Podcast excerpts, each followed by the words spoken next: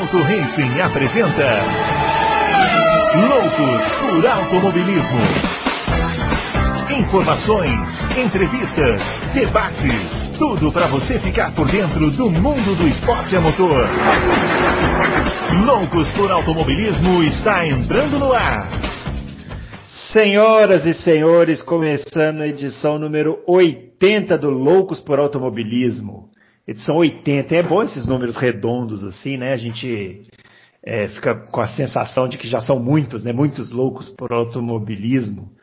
E a gente está chegando aqui para essa edição número 80. Não teve Fórmula 1, mas tivemos a Stock Car, tivemos a MotoGP. Temos várias perguntas aqui para a gente ir respondendo ao longo dessa edição. E antes de mais nada, vamos chamar ele, o grande Adalto, saber como é que ele passou esse final de semana, o que, que ele assistiu de corrida. E aí, Adalto?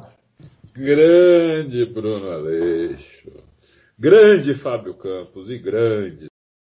Assisti, eu assisti o final da, da, da, da primeira corrida de domingo e a, e a, segunda corrida inteira de domingo da Stock Car.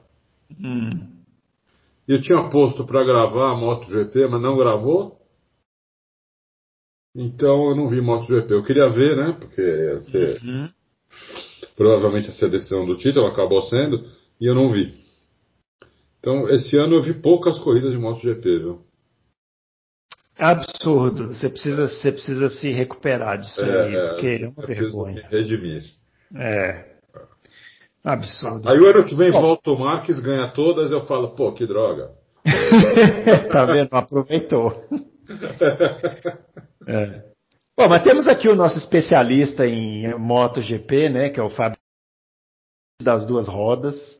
E aí, Fábio, o que, que você pode falar da, da MotoGP? A gente vai falar também ao longo do programa. Olá para você, Bruno Aleixo. Olá para o grande Adalto. Sempre um prazer e uma honra estar falando aí para os ouvintes do Auto Race. Em primeiro lugar, eu gostaria de deixar registrado aqui que a sua, a sua, esse deve ser um programa muito especial para você, né? Porque o programa é o programa de número 80, né? Que bate não só com o seu Twitter, que você vai falar daqui a pouquinho, como bate com a sua idade. Então, eu tenho ah, claro. Você, eu tenho certeza que você hoje essa edição é especial para você. Eu não sou especialista em duas rodas, eu não sou especialista nem em quatro rodas, eu não sou especialista em absolutamente nada. Aliás, 2020 mostrou para mim que eu não sou especialista em absolutamente nada, não sou nada. especialista nem na minha própria vida. Não, eu, eu acho que 2000, 2020 mostrou que nem os especialistas em alguma coisa nem são especialistas, especialistas em alguma nada, coisa. Nem os especialistas é. sabem nada, né? Mas enfim, fica essa Vamos falar um pouquinho sim da MotoGP que encerrou seu campeonato. Temos muito de Fórmula 1 para falar, enfim, é sempre um prazer bater papo com os ouvintes e tem muito ouvinte que interage com a gente, não só na página de perguntas do Auto Race, como também nos nossos tweets, que você, nos nossos twitters, né, que você vai falar agora, e, e a gente fica sempre muito feliz de estar aqui semanalmente falando sobre duas e quatro rodas.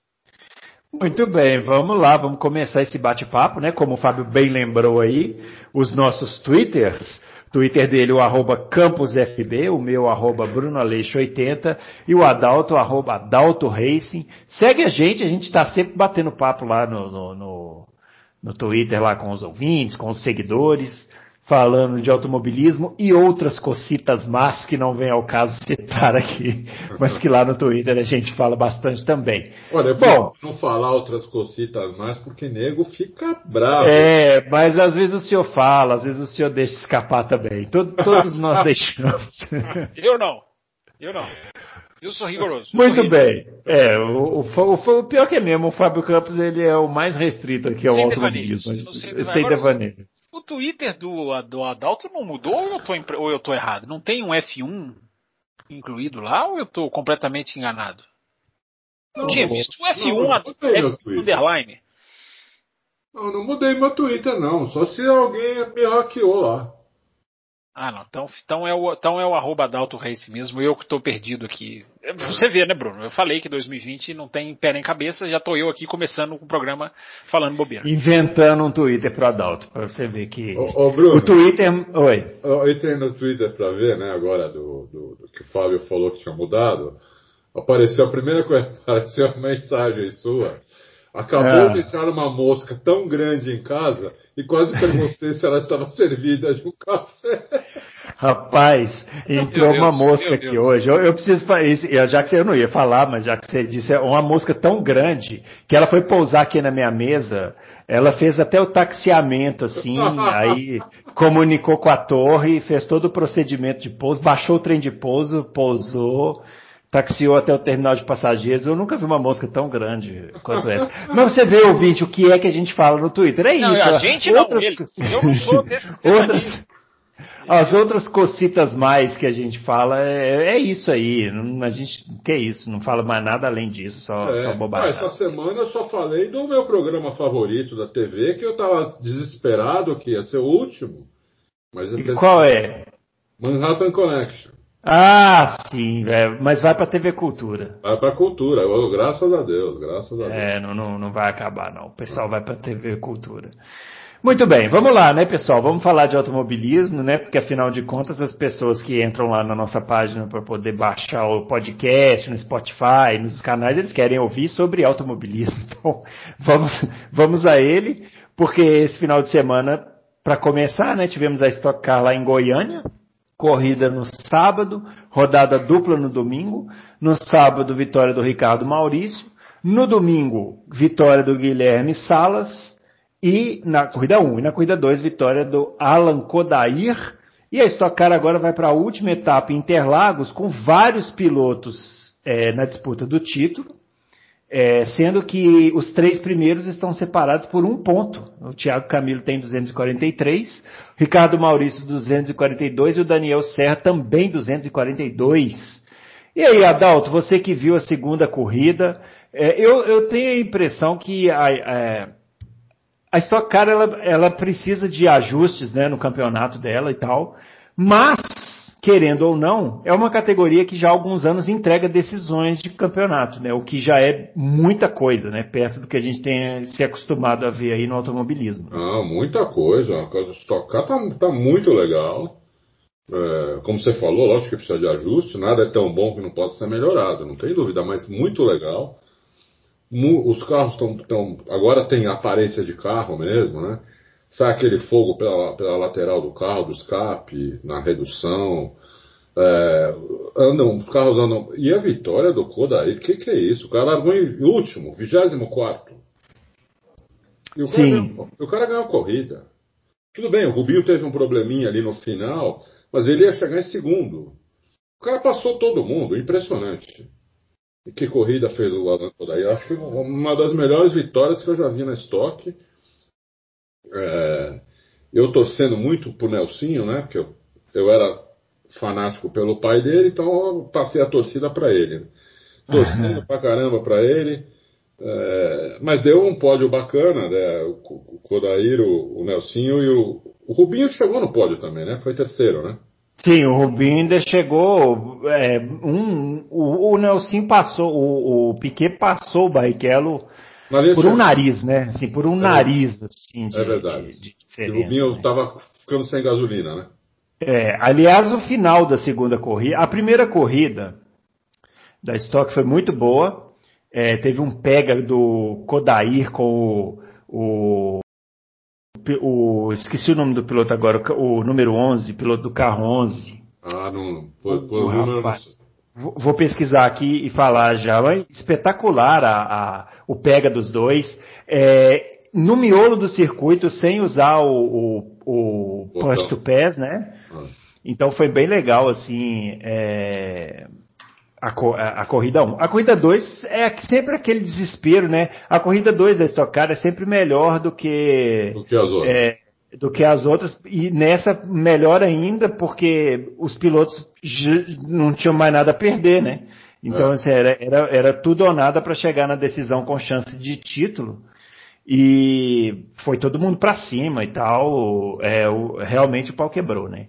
O, o Alan Kodair, ele, ele se deu mal na corrida 1 porque ele acabou se envolvendo num acidente quando ele estava disputando a liderança, né? Com o Guilherme Salas lá e tal. Acabou rodando e por isso que ele caiu para a última posição. Ah. Foi por isso que ele largou em último, né? Aham. É. Mas a, a Stock Car é muito legal. Tá notícia ótima da Bandeirantes, né? vai passar, vai passar agora em canal aberto. E vai continuar no Sport TV também, por dois anos ainda. Quer dizer, vai ter, na, vai ter. Nós vamos poder escolher agora não só uma questão de imagem, que a imagem provavelmente vai ser a mesma, mas narrador, né? É, uhum. vamos, ter, vamos poder escolher tudo isso. Todo mundo vai poder ah, assistir, porque a TV de, deixa, eu só, deixa eu só falar aqui, ó, o piloto que eu, me fugiu o nome era o Gaetano, Gaetano de Mauro. Fugiu o nome ah. aqui. Hum. Mas vai, continua. Eu acho que a Stock Car vai dar uma vai dar uma, uma, uma, uma, alavancada com isso, né? Porque passando na TV aberta é sempre é sempre mais fácil, né, de angariar a audiência, né?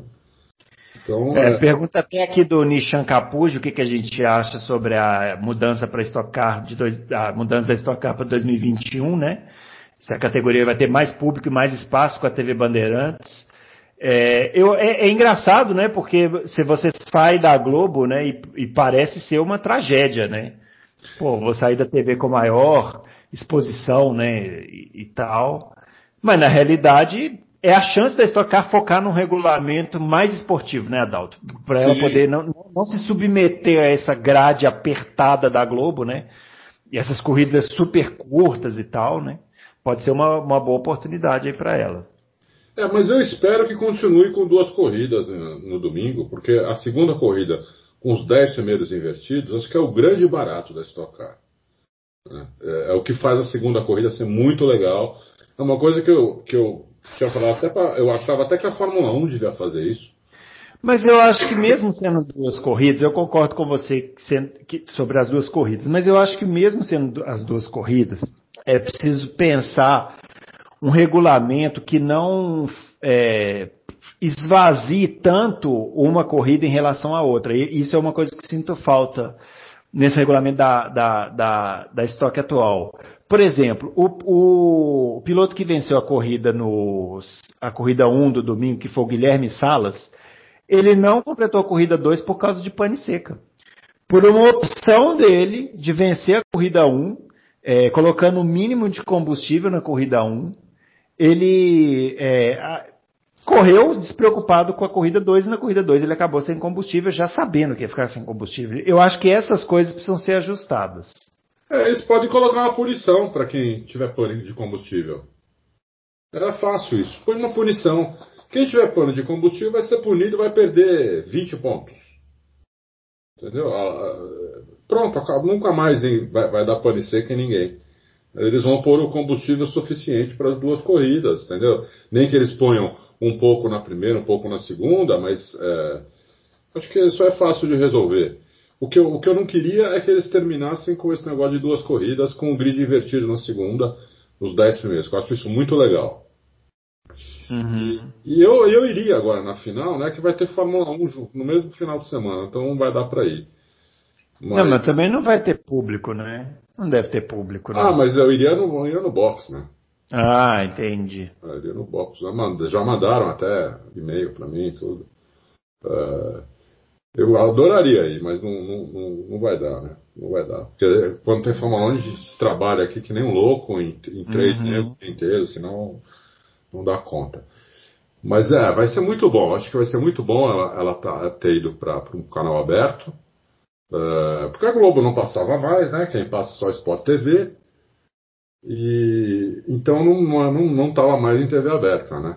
Se tivesse na Globo, passando na Globo aberta, ao vivo, é, seria uma perda de audiência, certeza, para estocar. Mas como estava passando só na, só na Sport TV, e nem todo mundo tem, então eu acho que vai ser um ganho Uh, e é sempre um ganho você ter duas emissoras concorrentes, né? O, o, trabalho é sempre. Quando você tem concorrência, você obrigatoriamente tem que fazer um trabalho melhor, né? Senão você perde uh, toda a audiência, entendeu? Uhum. O Sport TV vai ter que fazer um trabalho melhor, porque senão vai todo mundo ver na Bandeirantes que eh, já está fácil, que é, que é a TV aberta mesmo, entendeu? Então, eles vão ter que fazer um trabalho bom, entendeu? E o, a Bandeirantes também, porque se fizer um negócio tosco, o nego vai ver uma, duas corridas lá e volta. E quem tiver Sport TV, volta pro Sport TV depois, entendeu? Então, eu acho muito bom ter concorrência. É. É, tem uma notícia que pipocou também na semana passada, é uma possível é, ida do Felipe Massa, né, para estocar. Ele já é. correu lá numa corrida de duplas, né? É, eu até estava nessa corrida que ele participou, ele correu junto com o Cacá Bueno e foi bem mal. Assim, é, nessa prova, quando ele assumiu o carro, o carro despencou. Claro, né? Assim, precisa de adaptação também, né? Um carro bem diferente. Ele vai ter uma temporada inteira para se adaptar, mas olha, não. vai tô... passar aperto, viu? É? O Felipe Massa, eu não lembro de ter guiado carro de turismo nos últimos 20 anos. Pode eu ser que ele tenha não. guiado, mas eu não lembro. É muito diferente, é muito diferente. Então, é, é, eu acho que ele vai se adaptar logo, mas assim, ele precisa de umas corridas para se adaptar, entendeu? Porque o cara que tá, o cara que guia monoposto, ele está acostumado a frear, ele mata muito o carro, entendeu? Na freada. Só que o uhum. monoposto tem aceleração, muito leve, né? A relação peso-potência do monoposto é é. Já, é, é, então ele freia muito dentro, contorna a curva muito mais rápido do que um, do que um carro de turismo de mil e tantos quilos, e a aceleração não tem nem comparação. Né? Então o cara tem que se acostumar que o carro tem que frear muito antes, entendeu? É, tem, que, tem que entrar com o carro controlado na curva para poder dar o pé rápido na saída de curva, senão, senão todo mundo passa por cima. É muito diferente. É muito diferente. É. é. Eu, eu acho mais fácil até o cara, o cara do, do, do turismo, por exemplo, o, o, o, que vai fazer o Jimmy Johnson. Né? Ele, sa, ele saiu da NASCAR e está indo para a Índia, né? É. Eu acho que ele vai se adaptar mais rápido uh, na Índia do que se fosse ao contrário, por incrível que pareça. Uhum. Por, por, por, causa disso que eu estou falando, entendeu? É. Aliás, é, surgiu, a, a, saiu a notícia, né, já confirmada, que o Tony Canaan vai pilotar o, carro em circuitos ovais. É. O carro do Jimmy Johnson. É. Bem, bem legal isso, né? É, bem legal. Bem legal isso. A aposentadoria mais rápida, do, acho que foi mais rápida do que a do Massa, né, na, na realidade. Então, tá de volta aí o Tony Canaan. Por algumas semanas só. Algumas semanas, né? O pessoal despediu lá e tal, e agora vai voltar. O Adalto, pergunta do Siegfried. Ele quer saber quem foi o, quem é o favorito ao título da Stock Car. Dentre os que estão disputando. Eu, eu acho que ali é difícil você falar. É, difícil você falar, porque a diferença é muito, muito pouco entre é. a pontuação está muito, muito, um ponto de diferença para o segundo, depois tem dois ou, ou um ponto para o terceiro também. Até os cinco primeiros está muito, tá muito difícil saber quem quem é, vai ganhar vai ganhar o título, né? E, é, é nessa corrida, é, né, pelo menos na, na né, na, no final da primeira que eu vi, né? E uhum. na segunda corrida, é, eu, fiquei, eu, eu fiquei pensando aonde estava o campeão. Ele o... deu uma sumida. Sim. Né, o Daniel Serra. É. Mas está no páreo, né? Está no, tá páreo, aí não, tá, tá, no páreo, tá no páreo, totalmente. É, Tá em, tá em terceiro, né? Tá, é, um tá em terceiro, empatado com o Ricardo tá. Maurício, né? E os dois um ponto atrás do Thiago Camilo. É muito próximo, né? Não, é, não difícil o Thiago fazer. Camilo nunca ganhou o campeonato, né? O Thiago Camilo nunca ganhou o campeonato. Não, agora você me pegou. Vou ter que fazer essa pesquisa aqui. É, eu acho que não. É, seria legal se ele ganhasse, porque ele, eu, ele guia muito, eu acho ele muito bom piloto. Mas sempre acontece alguma coisa e acaba não ganhando o campeonato. Eu não lembro dele ter ganhado o campeonato. Não. Eu, acho que eu me lembro de um que ele estava na, na, decisão em Interlagos também e quebrou o câmbio faltando três, três voltas para é. acabar. Acho que foi há quatro anos atrás. Ainda era o câmbio, o, foi o último ano do câmbio é, sequencial, né? Antes de passar para a borboleta. Então, eu, eu acho que seria legal se ele ganhasse. Mas eu, eu, eu, gosto também do Ricardo Maurício. Ricardo Maurício. É, então, esse para mim é o favorito. Eu acho que o Ricardo Maurício, difícil, difícil tirar dele essa aí, porque além dele muito bem em Interlagos, Ele está numa fase maravilhosa. Né? Tá. Eu, eu entrevistei o Ricardo Maurício quando ele foi. Quando ele estava na, na Fórmula 3000. Que era antes da Fórmula 1, era a Fórmula 3000, né? Antes de ter Sim, GP2 e Isso. Uhum. E ele foi, ele foi no escritório, na época a gente tinha escritório, né? Ele foi no escritório, pô, ele é muito baixinho, mas é uma figura. Uhum. É uma figura, gente boa pra caramba. Eu gosto muito do Serrinha, acho que ele é melhor que o pai. Muito mais simpático que o pai, não tem nem comparação. O pai dele pensa, o pai dele é. Daí, se você fala cinco minutos com ele, você fala, esse cara foi deca campeão mundial de Fórmula 1, né? De tão simpático que ele é, humilde, tudo. Já, já o filho é o oposto, gente boa pra caramba, gosto muito dele também. Também é. gosto do Rubinho, quer dizer, é difícil, entendeu? Mas eu acho que seria é. legal se o Thiago Camilo ganhasse, porque é, ele não ganhou ainda, e o Ricardo Maurício já ganhou, o Daniel Serra também, Rubinho também, né? Então, acho que eu ficaria com o Thiago, vou torcer pro Thiago Camilo. Muito bem, decisão da decisão da Stock Car em Interlagos no dia 12, no dia 13 de dezembro, marcado aí, você fique atento e preste atenção, porque são vários pilotos na disputa e vai ser bem interessante aí essa corrida, tomara que seja num formato que favoreça, né, o, o é. a decisão, né? É. E é isso, muito bem, vamos, a, vamos dar sequência aqui falar agora da MotoGP, porque essa sim já tem o campeão. E o Fábio Campos, que está é. muito calado, vai poder. Se não dormiu ainda, o Fábio. Tá aí? Bom dia, Fábio. Alô, Fábio. Atenção. Não, estou ouvindo vocês aqui atentamente. Então explane aí sobre a MotoGP, essa sim já, já com o seu campeão na temporada.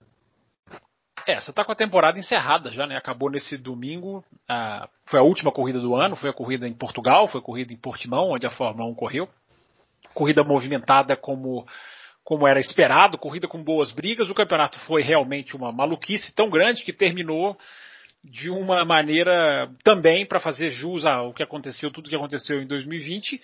Uma pole de um piloto português, uma vitória de um piloto português em Portugal, infelizmente sem público, porque cancelaram o público de, né, do, dos últimos tempos para cá. Ia ter público e depois é, é, mudaram pela questão do aumento da pandemia.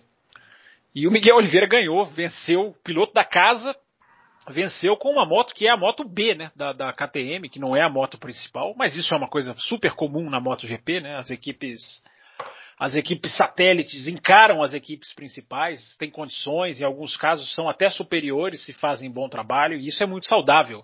E a gente ainda teve no final do, da corrida um brinde, que foi uma última volta deliciosa de se assistir do Jack Miller brigando com o Franco Morbidelli que foram trocando posições, enfim, o Jack Miller acabou atacando com a sua Ducati também B. O Franco Morbidelli, que pilota para a Yamaha, também equipe B, para o ouvinte ter uma noção de como são, como a competitividade da MotoGP, que explodiu esse ano, né?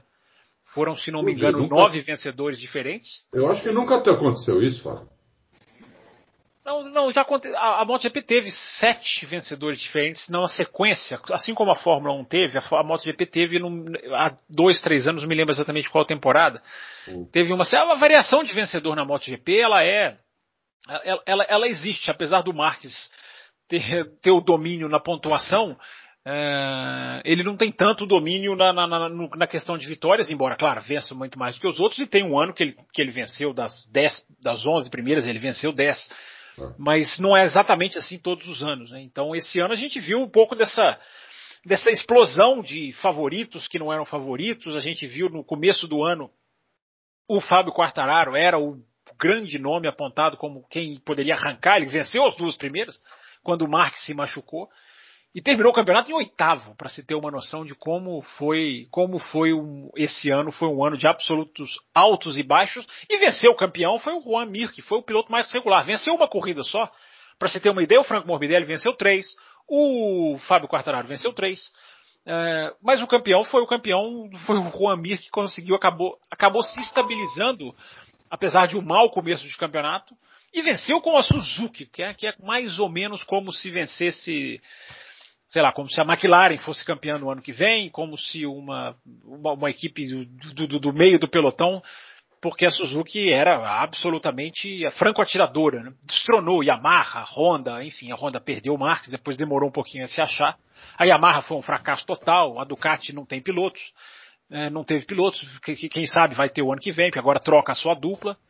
Então foi um ano divertidíssimo de se assistir, Bruno Aleixo. Não sei se você tem aí alguma pergunta ou se há, ou há algum ouvinte com perguntas para a gente falar um pouquinho da MotoGP. Temos aqui uma temos aqui uma pergunta do Leandro Alves, ele quer saber qual a expectativa para a MotoGP em 2021. Saíram pilotos de equipes importantes, subiram pilotos de equipes satélites para equipes de fábrica, subiram pilotos da Moto 2 e o retorno do Mark Marques. Será que o Formiga Atômica vai voltar mais forte em 2021 ou haverá uma queda de rendimento? É, isso é difícil saber, né? Ele citou várias coisas aí. A gente vai ter uma dança das cadeiras realmente é, intensa, né? Muito. O Rossi, por exemplo, Valentino Rossi, né? Que eu nem falei dele no resumo da temporada, até porque não uhum. mereceu mesmo. É, ele desce da Yamaha principal para a Yamaha B, o lugar, ele troca de lugar com o Quartararo. Uh, os dois pilotos da Ducati B são, vão ser promovidos para a Ducati principal.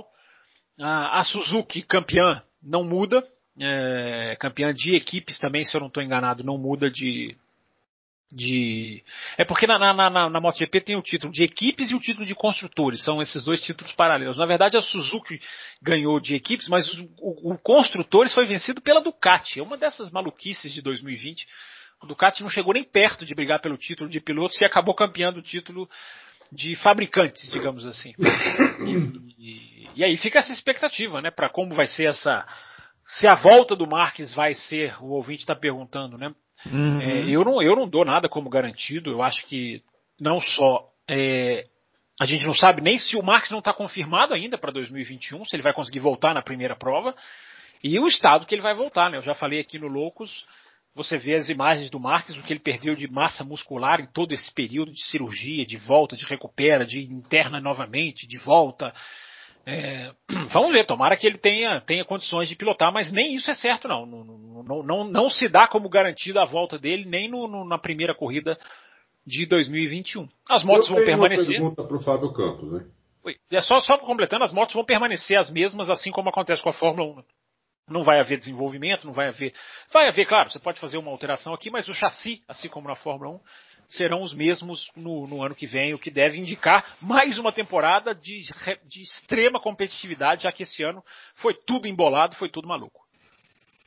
É, mas a Fórmula 1 tem um detalhe que vai mudar demais os carros. Que é, é o, o corte, corte no assoalho, eu não sei, eu acho que eles vão driblar isso aí, com, não sei se eles vão ter tanta dificuldade no corte do assoalho, né? Vamos ver. Se é isso, se é isso que você está falando. Né? É, isso que eu tô falando, era isso que eu ia falar. Eu acho que isso vai mudar muito, mas vamos, vamos, vamos esperar para ver. A minha pergunta é: o que aconteceu com o seu xará na MotoGP? Que parecia que ia ser uma barbada. E o cara não fez nada depois que o Marx depois que o Marx se ferrou, saiu do campeonato e não fez nada. O que, que aconteceu, Fábio? É, na verdade, ele até venceu a terceira dele no final, mais pro final do que faltavam seis provas, se não me engano, para acabar o campeonato. Ele ainda venceu a prova na Catalunha. Ele era líder até lá.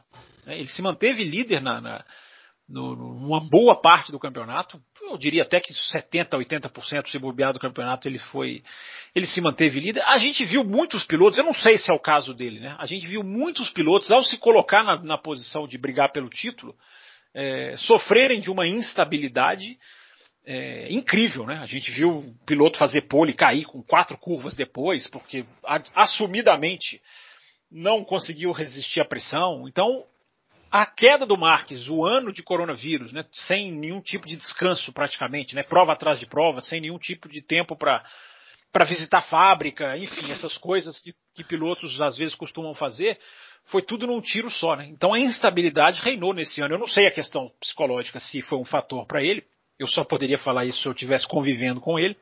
Mas ele teve um final de ano, principalmente Valência, que foram duas corridas, e Portugal.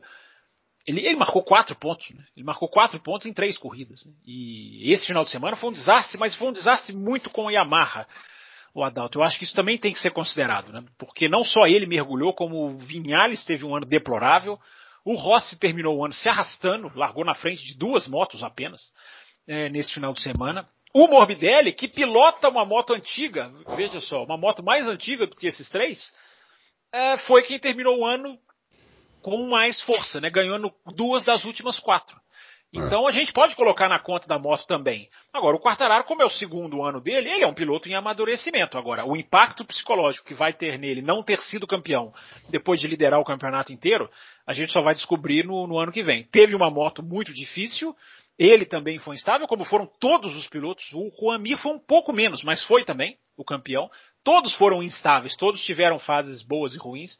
E a Yamaha, como eu falei, para mim é um absoluto fracasso, porque era a moto favorita do ano, teve o problema dos motores, uma punição mal explicada, enfim, mergulharam para baixo no finalzinho.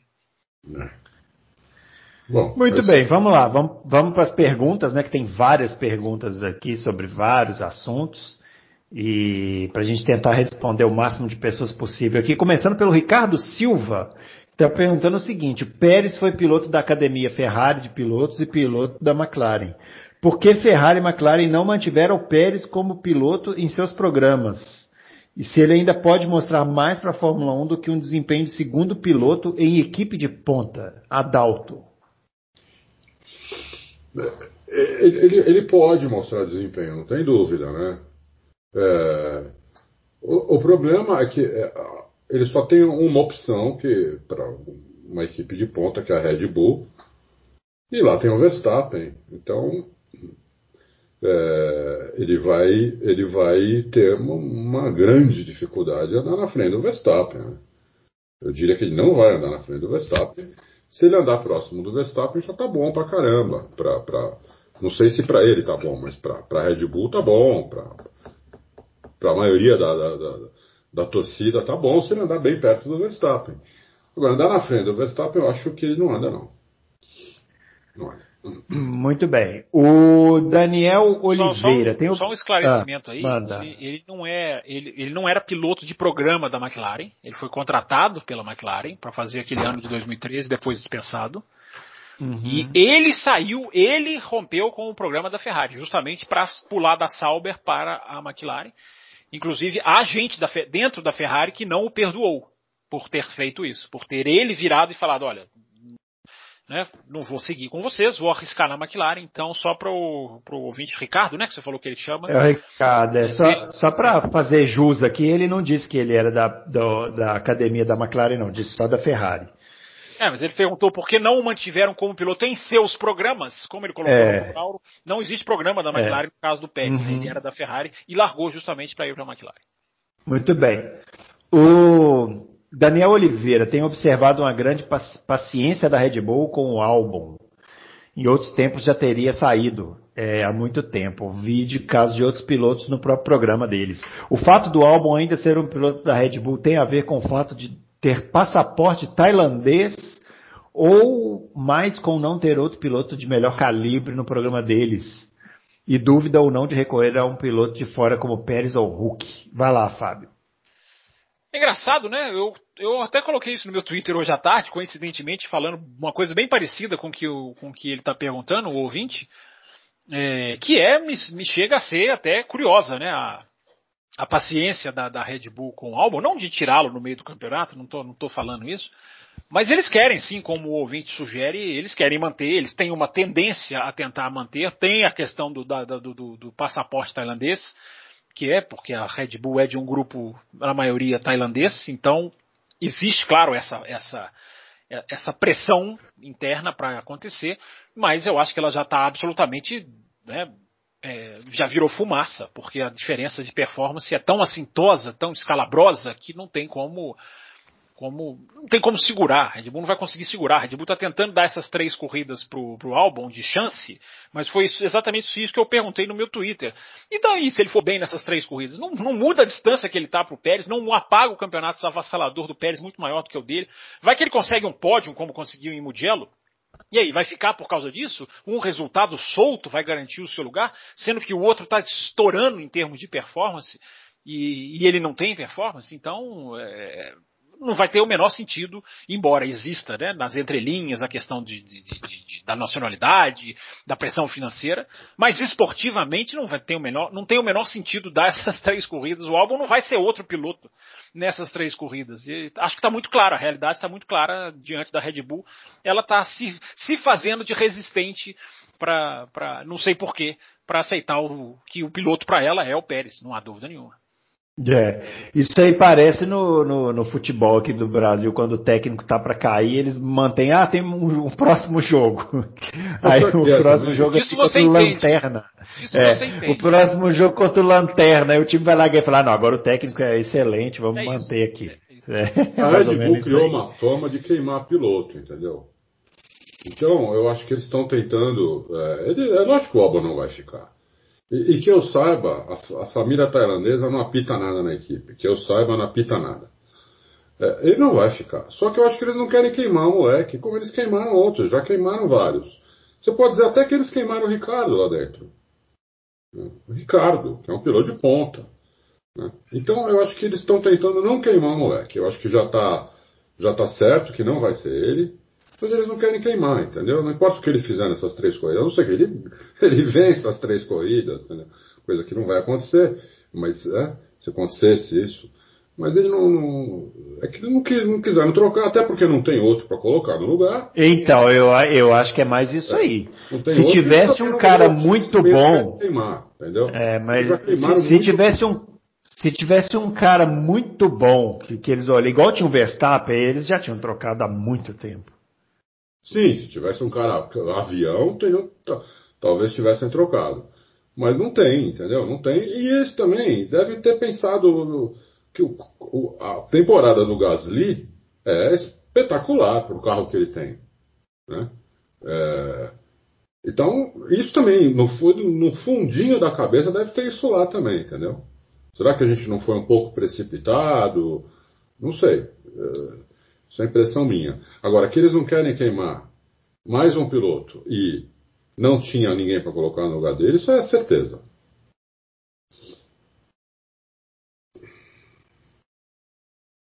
Caiu? Oi, tô, tô aqui. Pode falar, já acabei. Ah, tá, então vamos lá. o Márcio Zapparoli, Red Bull completou 300 GPs na Turquia. E assim como Mercedes e Ferrari teve uma corrida para esquecer. Será a maldição do aniversário? e agora uma pergunta técnica. Vamos para a pergunta técnica. Se a Red Bull conseguir os direitos sobre o motor Honda, a Mugen ou a Cosworth seriam capazes de associar-se ao projeto e desenvolver o motor atual até 2025?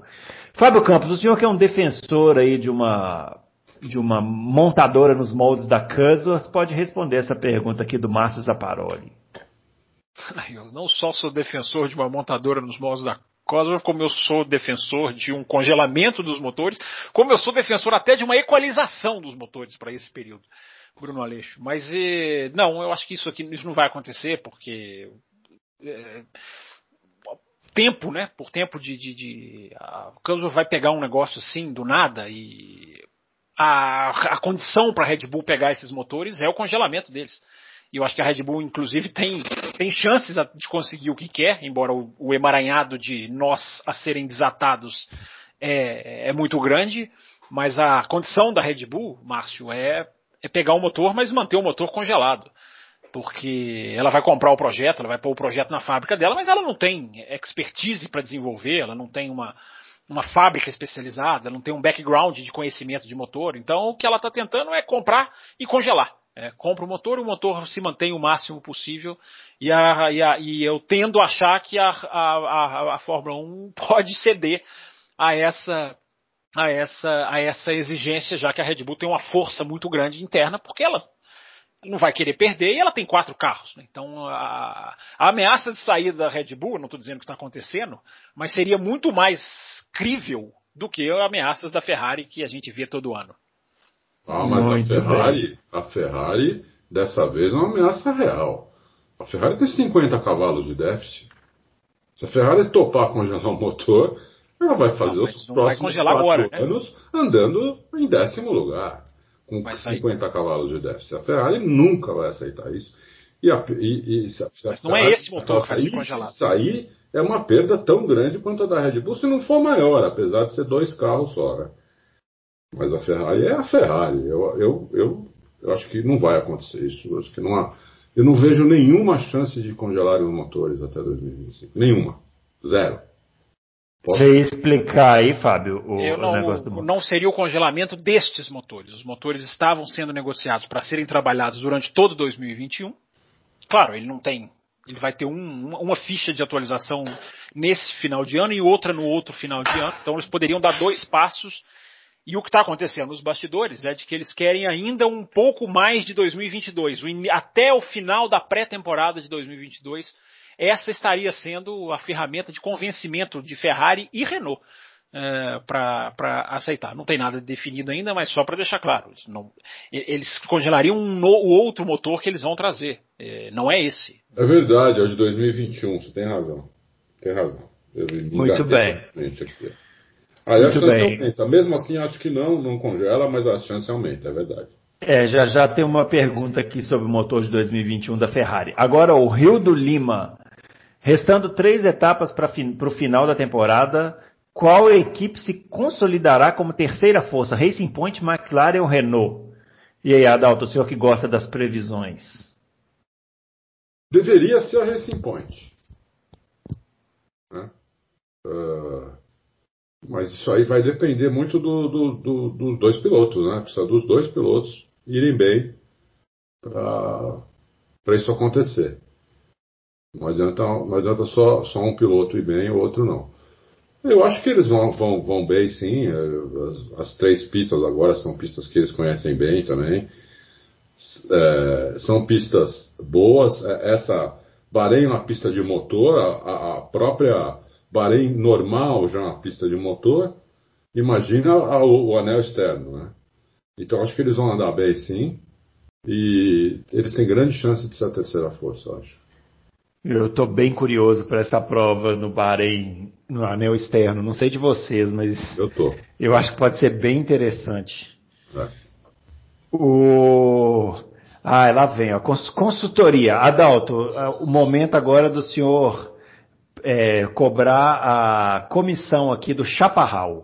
Ele está te agradecendo pela dica que você deu para ele do carro.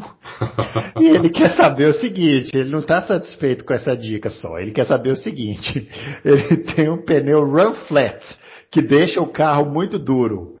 Queria abusar mais um pouco pedindo uma dica de quais pneus novos devo comprar para substituir esses. que apesar de estarem meio novos, ainda não foram feitos para rodar nas ruas e estradas brasileiras. Adalto Silva, o senhor que agora é nessa nova profissão de vendedor de carros, o senhor pode indicar aqui para o Chaparral qual pneu ele deve usar eh, no carro aí que ele comprou? Sei lá qual é. Ah, eu estou lendo aqui. é, é, é, realmente o pneu Run Flat não foi feito para a rua brasileira mesmo. É, um pneu muito duro. É, isso aí ele dá para rodar na Europa, nos Estados Unidos, no Japão e olhe lá. É pneu muito duro mesmo. Então é, o carro fica mais duro, não tem dúvida. Ah, eu compraria um pneu francês viu, Chaparral? PS4. Tá? Um pneu francês. Eu não vou falar a marca, eu vou fazer um programa de pneu francês. Fala! PS4, fala a marca. Só mantém é. as medidas que estão no carro, entendeu? Que, pneu francês é daquele boneco famoso, né? Isso, aquele, aquele pneu. É. Aham, sei. É, mantém as medidas do pneu que está no carro, não vai mudar as medidas. Porque pneu da frente e de trás é, são diferentes. Então, olha qual é a medida do pneu da frente, olha qual é a medida do pneu de trás e compra exatamente as medidas que estão no carro, porque a, o pneu de trás é maior que o da, que o, que o da frente. Mas esse pneu que eu estou falando, é o PS4, você vai amar. É o melhor pneu. É, para mim, é o melhor pneu que tem. Muito bem. Ô, Chaparral, anota direitinho aí, porque a próxima nós vamos começar a cobrar, tá? É, vai chegar é. um boleto aí para você, você vai ter que pagar aqui para nós. Adriana Guiar, quer saber o seguinte: se vocês, nós, né, fôssemos a Interlagos, que lugar comprariam e por quê? Fábio Campos, explique para ele qual lugar é o melhor. Eu quero que você fale claramente qual é o melhor lugar para se assistir uma corrida em Interlagos e por quê. Ah, o melhor é o pacote VIP, que você fica lá nos boxes, fica lá comendo, bebendo, fica vendo a corrida lá de cima do. da frente, em frente ao oeste do Senna, pode ver um pedaço de trás da pista. É, é o melhor pacote, agora é o mais. é o mais exasperadamente caro, né? É, Só uns 25 mil reais esse pacote aí. É. O Adalto pro Bruno dá, dá para eles irem, basta eles quererem. Agora, não sei se o ouvinte tem essa condição. Agora, se o ouvinte é um ouvinte se ele é um, uma pessoa mais, digamos assim, pés no chão, mais normal. Parcos recursos orçamentários.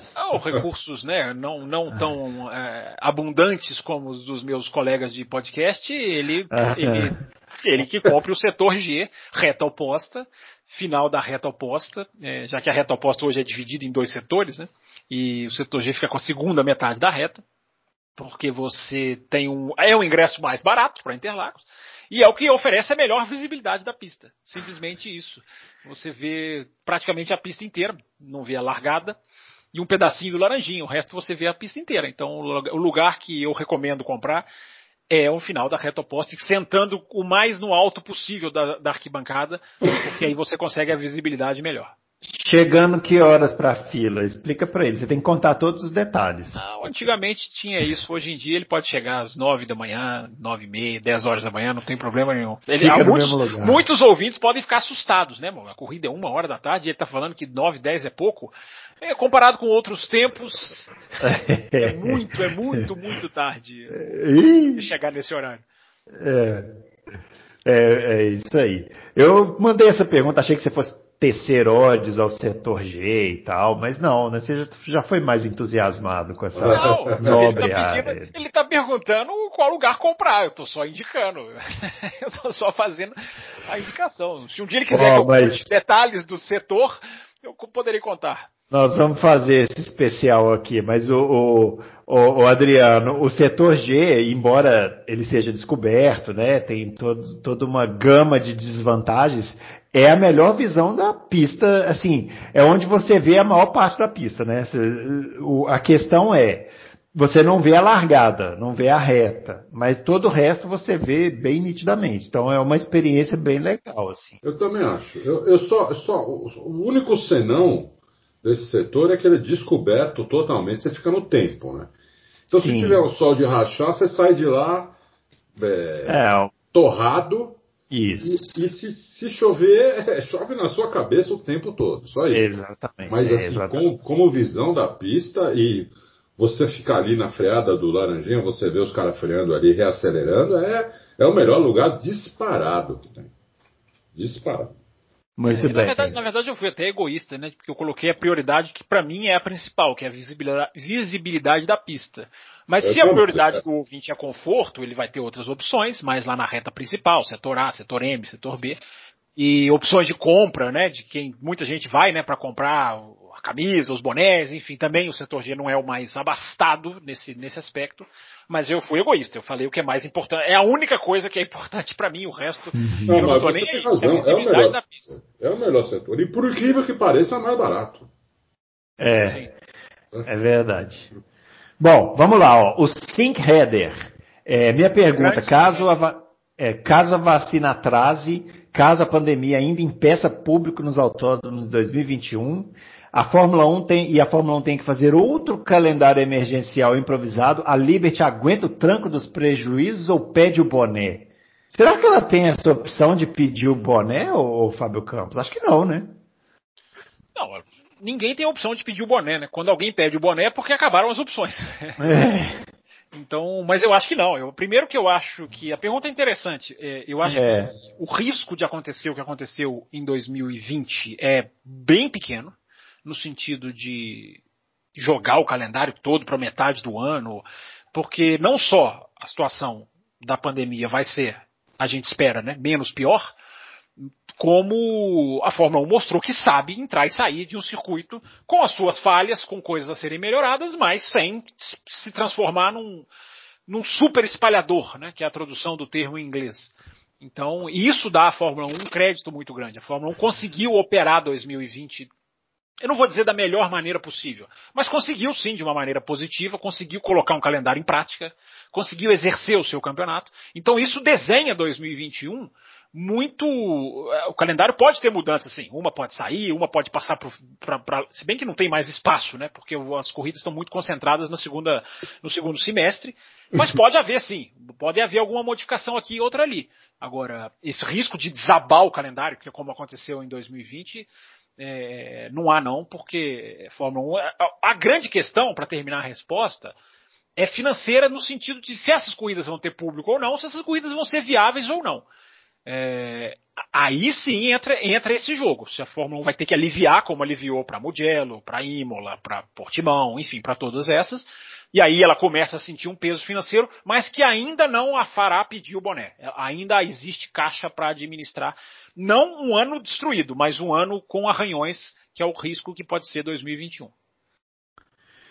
Muito bem, pergunta do Éder Matias. Pessoal é relutante, mas esse ano merece destaque para duas figuras do automobilismo que fizeram história: Lewis Hamilton e Scott Dixon. Na opinião de vocês, quais seriam os pilotos da Indy e da Fórmula 1 que seriam capazes de bater esses números, números dos dois aí? E aí, Adalto, ele está citando aqui Verstappen e New Garden como os, os, candidatos dele aí. Eu acho que eu acho que ele citou bem. É, se eu tivesse que, que, que, apostar, apostaria nesses dois. Evidentemente que eles precisam de carro para isso, né? O, o, o New Garden está na, tá, tá na melhor equipe da Indy e o Verstappen está na segunda melhor equipe da Fórmula 1, que o ano que vem pode ser que, se a Ferrari acertar o motor, pode ser que uh, seja vire terceira melhor equipe da Fórmula 1. Mas como, como talento, eu, eu, eu concordo com ele. Acho que o Verstappen e New Garden. Muito bem. O pergunta do Aura Drummer. Saiu hoje aqui mesmo no Auto Race uma, uma notícia sobre a restauração do oval de Monza. Que categoria poderia correr naquelas curvas? Fábio Campos, o senhor que lá esteve, pode responder essa aí para o Aura Drummer. O senhor que teve que escalar aquela. Eu já me esborrachei, oh, sou obrigado a confessar. É, e já vi muita gente se esborrachar mesmo, porque é uma parede muito. muito é incrível, é, é, incrível. Você não tem noção assim pela televisão. Embora a televisão, a televisão tenha mostrado nos últimos anos belos ângulos né, da, da, da, da, da inclinação de Monza. Antes de eu responder sobre Monza, deixa eu saudar o Aura Drummer, que não só ajudou naquela pesquisa de quanto tempo os pilotos demoraram para ser campeões, como até me mandou lá no Twitter e eu retuitei. Eu descobri seu nome agora, hein, Aura Drummer? Pelo seu ah. eu descobri seu nome, eu te entrego, hein, Aura Drummer? Você fica com esses pseudônimos aí. Mas enfim, muito legal. Ele fez a tabela para quem quiser lá ver lá no, no, no no arroba campusfb, ele fez aquela tabela que a gente tinha proposto aqui um tempo atrás, né? De quanto tempo os pilotos levam ser, levaram para ser campeões do mundo. Então ele colocou lá todos, né? Desde o Farina até a Schumacher, enfim, os principais. E o Verstappen, que foi o motivo da, da, do questionamento, ele já se encaixaria nos, nos, nos seis mais demorados. Tamanha é já a extensão do tempo em que ele em que ele está cruzando sem ser campeão do mundo. E a gente está deduzindo né, que ele é um campeão do mundo em potencial, coisa que eu ainda não sei é, embora seja um excelente piloto. Então, feito o registro e o agradecimento ao Aura Drummer, que fez um trabalho aí de complementar a nossa discussão, né? Como é bom quando os ouvintes interagem com a nossa discussão, vão atrás e questionam, e às vezes é. discordam, mas trazem argumentos, é muito legal. Então, eu fico, faço questão de mandar esse registro para o Aura Drummer. E agora já esqueci completamente a pergunta, Bruno. É sobre... Ele quer saber qual ah, categoria poderia correr em Monza no oval. É, depende do que eles fizerem. Não tem a menor condição de nenhuma categoria correr lá do jeito que ele é hoje. Não tem condição mesmo. Porque ele não tem nem guardrail. Ele tem uma, ele tem um, ele tem uma coisa parecida de estrada brasileira, que é aquele, que é aquele, aquela linha ali de alumínio, não sei qual que é o material, enfim, ele tem ali uma coisa absolutamente é, é, é insustentável. Teria que fazer uma barreira ali bem mais. Eu não sei nem. Eu vou contar um bastidores aqui. Eu andei atrás desse oval. Porque o que, que esse oval? Esse oval ele começa na reta antes da curva 1, da, da primeira chicane, dá toda a volta lá atrás e termina lá atrás da parabólica. Nessa parte antes da curva 1, eu, eu andei atrás dele e a situação parece uma, uma coisa, um, um prédio antigo, parece um prédio em ruínas. Eu não sei nem se esse oval se sustenta. Ele teria que passar por uma reformulação de, de base mesmo, estrutural. Inclusive a parte de baixo dele é usada para guardar muito material, guardar madeira. É, é, parece uma coisa bem estranha, né? Se a gente pensa em Monza, né, com toda, a gente vê na televisão o autódromo todo cuidado, bonitinho, mas na hora que você anda ali dentro da pista e você vê essa parte do oval, ela é bem velha mesmo, ela é bem, ela tá bem, eu não estou dizendo, não vou dizer no sentido de, de, de, de largada, mas está bem, digamos, desgastada, eu acho que seria a palavra. Então eles teriam que mexer, a inclinação é uma inclinação quase em U, né? Então não sei qual, uhum. não é uma inclinação como da NASCAR, né? Que é a maioria dos ovais da NASCAR, né? Que são uma linha reta, mas com a inclinação. Ele não, é uma pista que vai se inclinando à medida que ela vai subindo. Então eu não sei qual categoria, realmente não sei qual categoria. Eu acho que de fórmula praticamente nenhuma. Qual categoria poderia correr nesse nesse circuito. Mas eles podem colocar, sei lá, um WTCC, eles podem fazer um marketing legal. Agora a Fórmula 1 esquece, nem pensar, não tem como é, os carros sairiam voando, cairiam lá na, no centro de Milão, porque não, não, não, é, é, é, muito, é muito, o carro de Fórmula 1 hoje em dia é muito baixo. Eles teriam que mudar completamente o desenho do asfalto, enfim, acho que gastariam muito dinheiro. Mas se fizerem, acompanharemos de camarote, né, seu Bruno Aleixo? Muito bem. O Fernando, Fernando Jimenez faz três meses que eu não mando perguntas, pois as minhas últimas não foram lidas. Ah, mas isso é um. Isso, então... Ele tem total justiça, tem total razão. A culpa é totalmente do âncora, seu Fernando. É completamente minha. É, mas eu vou, eu vou me redimir aqui agora, o Fernando Jimenez. E ele está dizendo que se a gente responder essas perguntas, que ele não fará mais nenhuma pergunta até a pré-temporada. Não faça isso. A gente quer que você mande não, as, Então nós não vamos responder. Senão nós não vamos responder. Você fez uma ameaça agora e agora eu fico na dúvida. Eu achei, eu achei, que você tinha falado, se a gente não responder, você não pergunta mais. Mas você está dizendo que se a gente responder, você não vai é, perguntar. Mas eu vou, eu vou, eu vou fazer o seguinte, viu, Fernando de Mendes? Nós vamos responder aqui as perguntas e eu tenho certeza que o senhor vai reconsiderar essa posição radical aí sua. Não, ele, ele esqueceu de colocar o não aqui. Isso, e, vou, e, vou, e voltar. Vamos dar esse benefício aí que o Adalto. O Adalto é muito bonzinho, né? Ele, ele, ele entendeu dessa forma, então vamos dar esse benefício da dúvida. E a pergunta é: gostaria que fizesse um comparativo entre os dois pilotos, Leclerc e Verstappen. Qual atualmente estaria mais preparado para não somente ser campeão, mas guiar a equipe no caminho certo do desenvolvimento do carro? Feeling para melhores acertos, adaptação, diversidades. Pergunta grande, hein, Tá, tá vendo? É por isso que nem sempre dá para ler. E aí, Adalto, Verstappen versus Leclerc? Ótima pergunta, difícil de ser respondida, mas é, pela experiência acumulada, eu acho que o Verstappen estaria mais pronto para isso. Mas eu acho, não, não cravo, entendeu? Eu acho. O Leclerc me surpreendeu uh, positivamente desde que desde está na Ferrari. É, ele é melhor do que eu esperava. Eu esperava um bom piloto, mas ele não é um bom piloto. Ele é um ótimo piloto, excelente piloto, inteligente, é, sabe quando errou e não, não, não, reconhece o erro e aprende com o erro. É, então eu acho que, que o Leclerc é muito difícil responder essa pergunta. É, eu, eu, separaria só a questão da experiência aí, que a do Verstappen é maior. Uh, então talvez o Verstappen estivesse mais pronto para isso do que o Leclerc. Mas pode ser que não, depende muito do, do, do, do futuro próximo aí. Agora, eu tenho a impressão que essa temporada do Leclerc mudou essa sua resposta, hein? Se a pergunta do, do Fernando Jimenez viesse há uns oito meses atrás, a resposta seria diferente. Ou estou enganado? Seria, seria totalmente Verstappen. Mas o Leclerc, como eu falei, ele me surpreendeu muito. Assim, ele é melhor do que eu esperava, entendeu? É, é melhor do que eu esperava. É, é, é essa última corrida, inclusive na, na Turquia, é, ele deu aquele azar e cometeu aquele erro na última freada da, da, da, da corrida, né?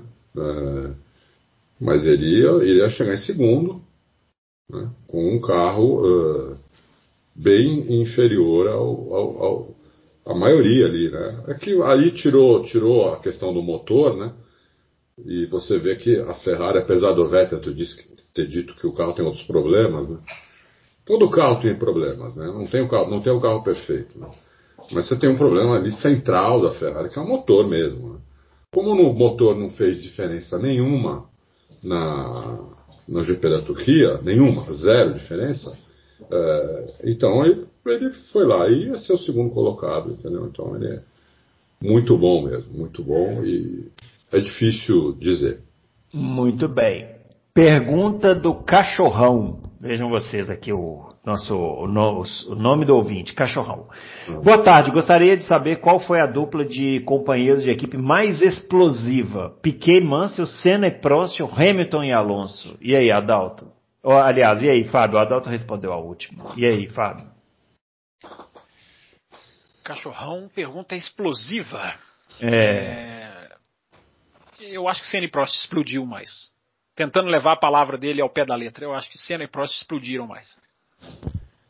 É, mas essa do Hamilton e Alonso explodiu bem também. E, e, o resu, é que o resultado não foi bom, né? A equipe acabou perdendo o campeonato. Sim. Sim. Depende, né, do significado explodiu, né? Explodiu o quê? É explodiu o time. A, a rivalidade, né, Senna-Prost foi a primeira grande rivalidade assim aberta que eu vi na Fórmula 1 eu assisto desde 72. Foi uma guerra, né? Foi a primeira guerra, né? É, é, isso, boa. Uma guerra. Foi a primeira guerra, entendeu? A primeira guerra mundial. Porque foi... o, a, o Piquet com o Mansell foi uma guerra, mas foi uma guerra meio velada, assim, né? A gente velada. depois ficou sabendo dos, dos detalhes, né? Até porque o Mansell, o Mansell, para quem não, né? A maioria acho que a maioria que está nos ouvindo não, não acompanhou o Mansell direito, né, muito, muito jovem, talvez nem alguns nem tinham nascido. O Mansell é muito boa praça, o Mansell é um cara, gente boa pra caramba. O Mansell é um cara que não, não fazia política, é, mal ficava no box. O Mansell era um, um piloto à moda antiga, ele, ele, ele chegava para o treino, ele chegava 15 minutos antes, Uh, e chegava meia hora antes da corrida, entendeu? Uh, e acabava ele embora. O Mansell era um cara assim. Entendeu? Então, uh, o Piquet que não, o Piquet ficava, o Piquet já era mais, mais malandro, mais esperto, já queria pegar a equipe para ele. O, o, o, Piquet é um piloto alfa. O Mansell, apesar de rapidíssimo tudo, né? Um dos mais rápidos que eu vi na vida, não é um piloto alfa. Então, ali foi mais uma briga do Piquet contra o Mansell do que uma briga entre os dois, entendeu? Não tinha muito a briga de volta. O Mansell nunca falou uma coisa absurda pro Piquet, nunca chegou o Piquet, nunca fez nada disso. Entendeu? Era o hum. Piquet que fazia com o Mansell, isso. Tentando aprove... estabilizá-lo. Só, só, deixar, Apro... só registrando, o ah. Mansell é da lista do Aura Drummer o líder. É o principal, o que mais demorou a ser campeão. Estreando em 1980 hum. e sendo campeão em 92. Então ele é o piloto também trazendo aquela discussão né, de demora para ser campeão do mundo, o Mansell é o, acabou, acaba sendo o até hoje o piloto que mais tempo levou para entre a estreia e o seu título. A curiosidade aí, ó. Ô Adalto, aproveita que você mencionou aí piloto alfa, explica aí pro Dan José o que é um piloto alfa e quais as suas características. E se um piloto nasce alfa, se esforça para ser alfa. ou compra na loja. Piloto alfa. É, ou compra no, no, na loja de 1,99. O piloto alfa, ele, ele tem, são duas coisas. A personalidade dele, que ele já, já, é, uma, já é uma pessoa assim, uma pessoa... Uh, muito competitiva, mais, muito mais do que o normal, uh, uma pessoa uh, que conhece muito do, do, do que faz, e, mas aí tem que juntar isso a ser um, um, ótimo piloto, um cara que entrega resultado mesmo. Entendeu? Um cara que bate, bate nos companheiros de equipe e quando pega um pela frente que tem dificuldade, estrela, faz, dá problema na equipe. Uh, é assim que é piloto alfa, entendeu? Então, é, por isso que você, todas as vezes que você teve dois pilotos alfa na Fórmula 1, não durou. Não durou. E não vai durar. Por mais que a gente goste, goste eu gostaria muito que tivesse o ano que vem a dupla da Mercedes fosse o Hamilton e o Verstappen. Quem não queria isso? Né? O, o falou isso essa semana. Quem não queria isso? Acho que um em cada dez talvez não quisesse isso. Mas nove em cada dez iam querer não vão colocar porque não dá certo, entendeu? Não dá certo. Então, é, o, piloto off é assim, ele tem muita personalidade e é muito bom no que faz. Entendeu? E, é, e é fominha, é mesquinho, quer ganhar, não, não, aceita perder do outro que tem um carro igual, uh, e começa, às vezes, até apelar né, para um, outras coisas. Não estou dizendo apelar, jogar o carro em cima, não é isso. Apelar politicamente, apelar dentro da equipe, né, uh, esse tipo de coisa, entendeu? E isso gera muito problema. Né, isso gera muito problema. Muito bem, ó. Pergunta do Rato do Indoor. Vocês acham que essa tocada do Hamilton de conservar pneus, ele aprendeu com o Button no tempo de McLaren? E aí, Fábio? Ah, difícil, né? Seria achismo da minha parte dizer isso. O Hamilton ele tem, ele evolui todos os anos, né? Ele vai, ele tem cada, cada ano ele vai evoluindo. Ele não é um, ele não dá um salto e depois uma estabilidade. Ele vai apresentando né, qualidades que a gente vai descobrindo todos os anos. Pode ser, pode ser que tenha aprendido sim, mas não dá para cravar que foi, ou se o Button teve uma influência. O, o, o, Hamilton tem um estilo muito próprio, né? Eu acho que é mais fácil companheiros aprenderem com ele do que ele aprender com outros companheiros e ele encarou o Button na McLaren. Ele não foi aluno, né? Como o Massa foi aluno do Schumacher na Ferrari. O Button não foi aluno, o Hamilton não foi aluno do Button. Eles já brigavam desde a primeira corrida. É, mas eu acho que é possível, sim. O, o, o Hamilton é, é, bem desse estilo que vai, vai pegando, né? É, vai, vai pegando experiências aqui e ali, né? Ó, pergunta do José Antônio Vieira. Adalto, é verdade que o motor do Fórmula 1, no lugar que vão as bronzinas no virabrequim, usa rolamentos? Ah, essa é muito fácil. Pergunta técnica, hein? Ah. Essa é muito fácil.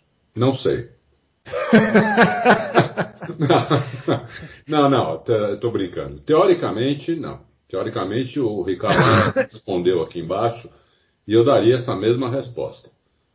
Eu não sei, eu, eu, mas teoricamente não, não, não dá para não dá para dizer isso. É, que o, realmente o rolamento não ia suportar é, as, as tais cargas radiais que o, que o Ricardo Veríssimo falou.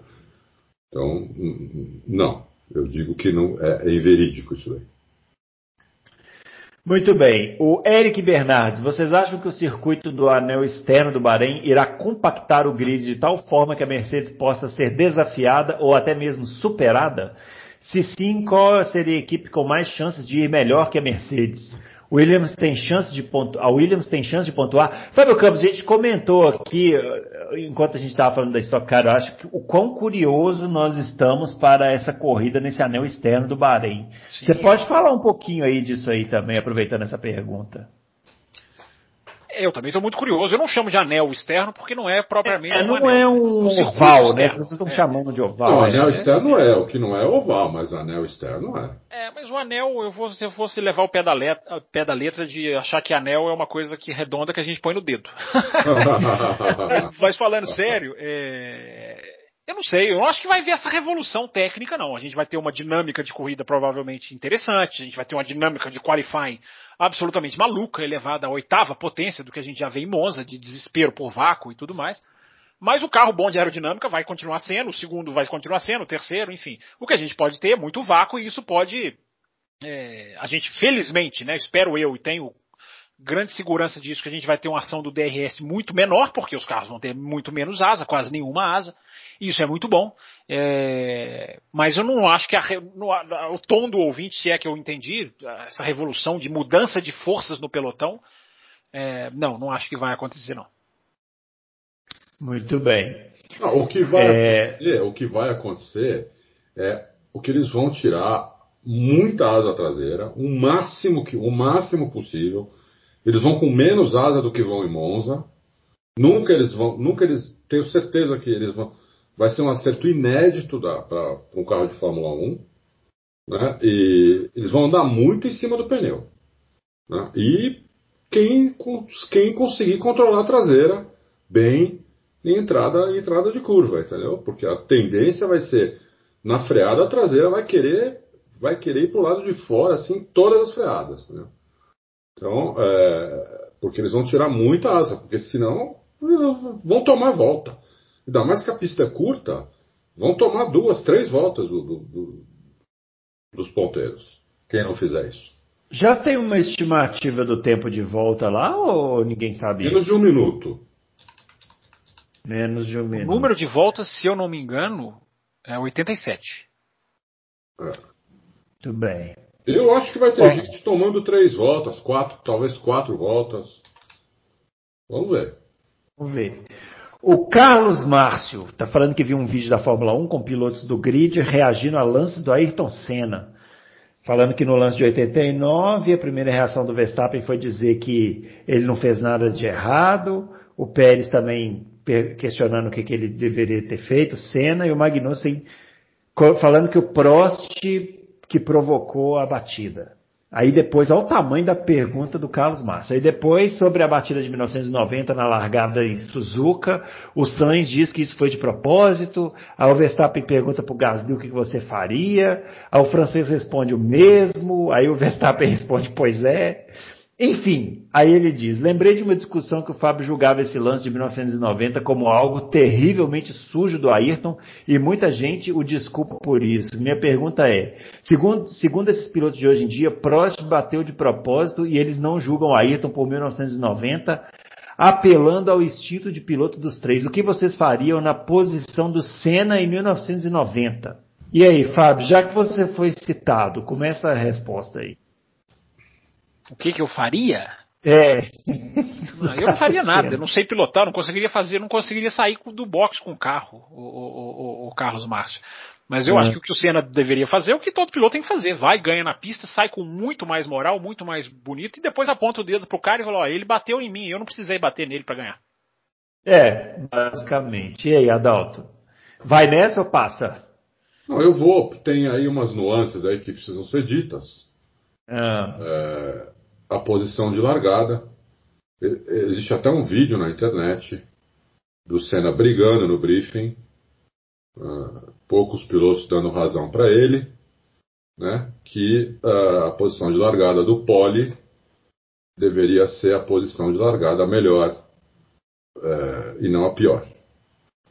E, e o Senna avisou antes. Ah, É, isso aí tem no documentário, do, do- daquele documentário lá do.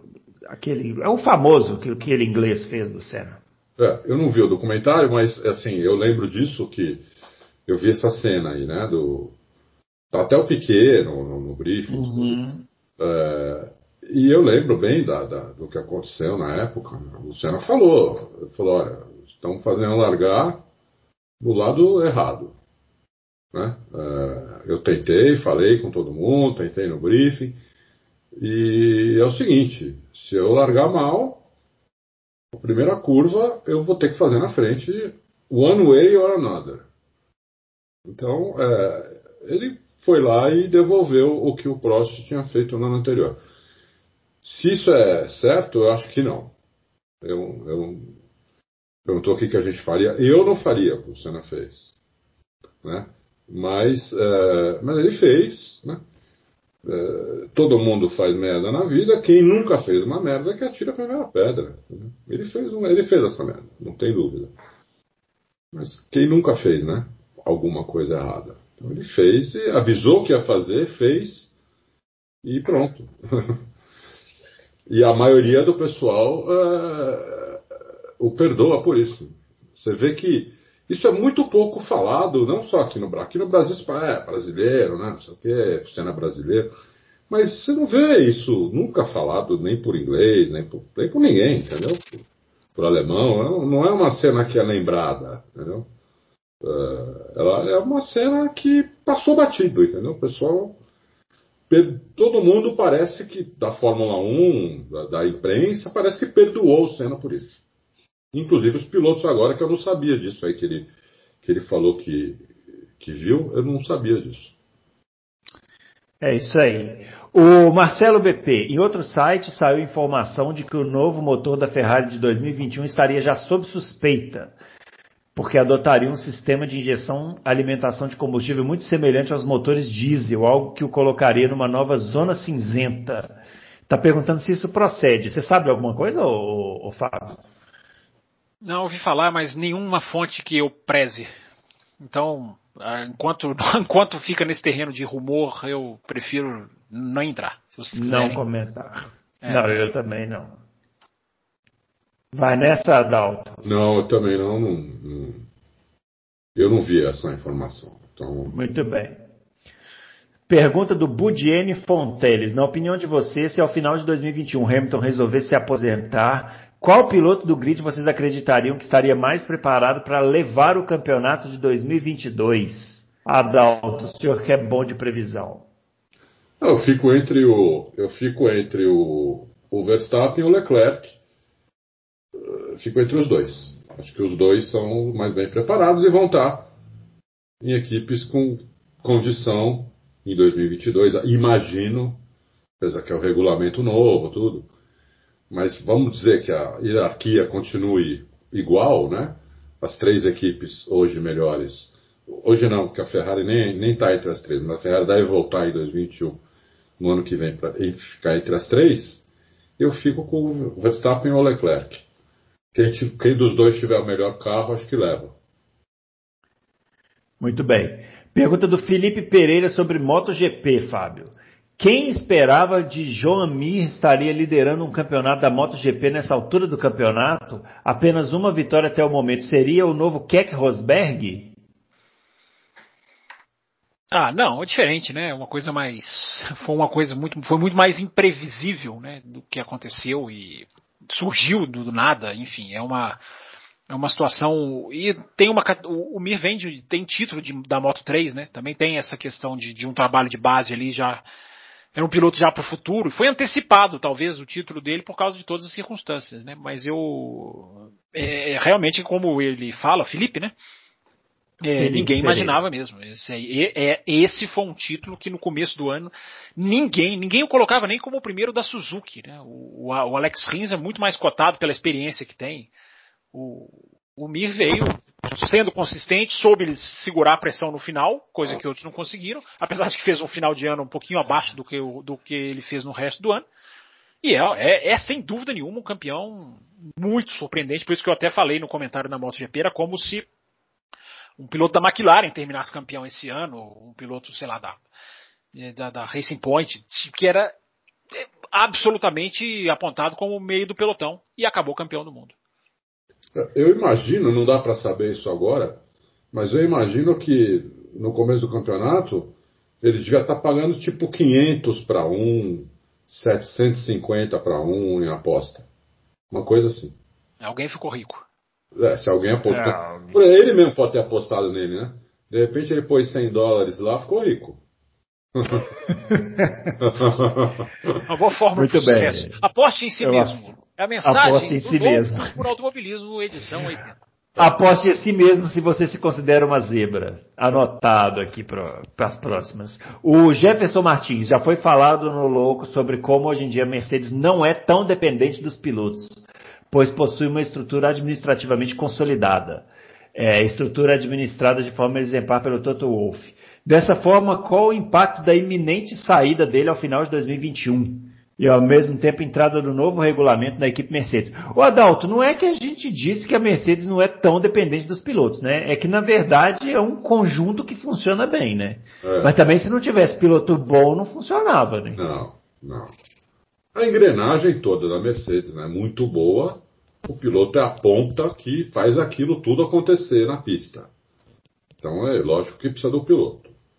Eu acho que perde muito a Mercedes sem o Toto Wolff como chefe de equipe. Eu não vejo outra pessoa com a, com a capacidade dele, né, com a visão ampla que ele tem, de administrador, de gerente, de gerenciar pessoas, é, de entender de corrida. É, eu não vejo outra pessoa na Fórmula 1 assim hoje. Não vejo. Ele disse que talvez tenha, ele vai, é, ele vai até treinar alguém no ano que vem. Eu não tenho ideia quem é, então, é, eu não sei quem vai fazer isso, mas a Mercedes perde sim, perde sim. Perde bastante, eu acho. Muito bem, vamos lá. O Leandro Oliveira de Lima está dizendo, comentando que em 2007, 2008, na visão dele, é, a Ferrari tinha o melhor carro do grid e fazia a competição ficar o que fazia a competição ficar equilibrada era o talento do Alonso com Hamilton na McLaren. Eu concordo. Em conseguir, é, em conseguir elevar o nível da McLaren a ponto de com, competir com a Ferrari. Se o Hamilton tivesse a Ferrari em 2008, teria sido campeão de braçada naquele ano, ao invés do apertado um pontinho. Ele está dizendo sobre essa questão do, do melhor carro e o melhor piloto estarem juntos, né? Mas é uma coisa que, né, Adalto? É, não, sim. Agora é profeta do acontecido, né? Eu concordo com ele. Eu acho que o Hamilton teria sido campeão, sim, com o pé nas costas, ou como o Alonso também teria, se um dos dois estivesse na Ferrari. Mas não estavam, né? Então agora eu estou falando aqui, não tem nenhum nenhum é, um valor, mas assim a opinião minha eu concordo com ele. Teria sido ponto, teria sido campeão com, com o pé nas costas. Porque a Ferrari era a melhor carro. Muito bem, pergunta do Ricardo Veríssimo. Estive pensando sobre a história do Verstappen e comecei a compará-la do Vettel. Hum, será? Seria Verstappen outro piloto Red Bull dependente? Seriam os carros do Newey tão exclusivos que acabariam influenciando decisivamente na forma como um jovem piloto desenvolve suas habilidades? E aí, Fábio? É, eu acho que é uma teoria que a gente só comprovaria vendo o Verstappen num outro carro, né? É, é. Esse, esse, casamento Verstappen-Red Bull, é, a gente até discutiu isso aqui em outros programas, né? Quão o percentual ele está levando para frente, o quão ele pode melhorar, o quanto o carro é bom ou não, é só os caras que estão lá dentro, né? O conjunto, o conjunto rende, né? Ele consegue puxar o conjunto para frente. É, agora, essa questão de Red Bull dependente, é, eu não sei, ele parece ter uma força mental muito maior do que a do Vettel. Eu não acho que ele seja, pelo menos não psicologicamente. Agora, tecnicamente, só se um dia a gente vê ele em outro carro pra gente, pra gente entender se ele vai mergulhar para baixo, se ele vai evoluir ainda mais, enfim, o que, que vai acontecer. Eu, eu, eu, fiquei pensando aqui enquanto você falava. Eu acho que tem que ter uma, um histórico. A gente teria que ver o Verstappen em outro carro e teria que fazer um histórico também do próprio Adrian Newey, né? Em outras equipes, para tentar ver se outros pilotos também sofreram dessa forma com isso. Assim, pensando rapidamente, eu não consigo me lembrar de nenhum. É, eu, eu, acho que tem um fator aí que, mais do que o Adrian Newey, é que foi ele que inventou, né? É, é o difusor soprado, que fez o carro ficar muito com a traseira muito pregada. É, inclusive o Weber falava na época que é, muitas vezes ele apanhava do Vettel porque ele não acreditava que, que, o carro, que a traseira do carro ia aguentar aquela freada esterçando o volante, fazer, fazer curva de alta na velocidade que que dava para fazer, não acreditava, porque o difusor soprado também tinha uma, uma, uma, característica que já tem no Fórmula 1, mas ele, ele intensificava essa característica, que é quando escapa, você não busca mais o carro, entendeu? Então, é, o, o, Vettel, ele acreditava mais no carro, ele acreditava mais na, na traseira do carro. Então ele, ele ia no limite da, da traseira, quando o Weber, na maioria dos casos, não ia, principalmente em, em curvas de alta. Quando tirou isso do, do carro, foi 2014, você já viu que uh, o, Weber, o Vettel voltou a ser um piloto normal. Ele parecia um super piloto, né? De 2010 a 2013. Em 2014 ele já, já voltou a ser um piloto normal. Com a mesma Red Bull, com o mesmo Adrenel e só que sem o difusor soprado. Então, é, ele, ele, já, ele já apanhou do, do, do, Ricardo, que era um cara que estava chegando naquele ano na equipe. Né? E que só tinha dirigido é, cadeira elétrica até então. Então, acho que o, o, o Vettel é, ele, ele é um, não é um, um Red Bull dependente, é um difusor soprado dependente. É uma, ele precisa de uma traseira muito pregada para ele acreditar e guiar do jeito que ele gosta. Assim, não é que o Vettel guia mal de outro jeito, não é isso. Para ele, ele guiar tudo que ele sabe, entendeu? Tudo que ele pode guiar, ele precisa de uma traseira pregada. O Alonso também é um pouco assim. Os carros do Alonso, ele tenta pregar a traseira o máximo que pode à frente, um famoso que a frente fique solta. Né? É, Pra vocês terem uma ideia, até o volante do carro do Alonso, ele tem um, de batente a batente, ele é, ele é, ele é maior tem, ele dá mais volta no volante do que os outros pilotos. Ele faz um volante assim para ele jogar à frente na entrada da curva. Né? Para trazer, e para traseira não ir. Então, é, é, tem, tem, alguns pilotos que a maioria não é assim. A maioria gosta de carro que sai um pouco, um pouco de traseira. A maioria gosta de carro neutro, mas se tiver que sair, sai um pouquinho de traseira. Mas tem alguns pilotos, como esses, como o Vettel, como o Alonso e como inclusive o, o, o, o Button, que também o Button também prefere uma, uma, uma traseira mais pregada e, um, e uma frente mais solta, entendeu? Então você tem alguns pilotos aí bem conhecidos, né, como esses três que eu acabei de falar, que pre preferem uma, uma, traseira bem pregada. Né? E o Vettel mostrou muita dificuldade de se adaptar a um carro que não tem a traseira pregada. Entendeu? A gente viu esses anos de, nesses anos de Ferrari, principalmente nesses últimos dois anos, né, que, que o Leclerc chegou lá. O Leclerc é um piloto mais, mais, mais normal nesse sentido, entre aspas, assim é um cara que gosta do carro neutro, mas saindo um pouquinho de traseira se tiver que sair. Né? E o ano passado ele já estava na equipe, ele, os dois deram feedback para esse ano, né? E fizeram um carro esse ano que o Vettel não consegue guiar, né?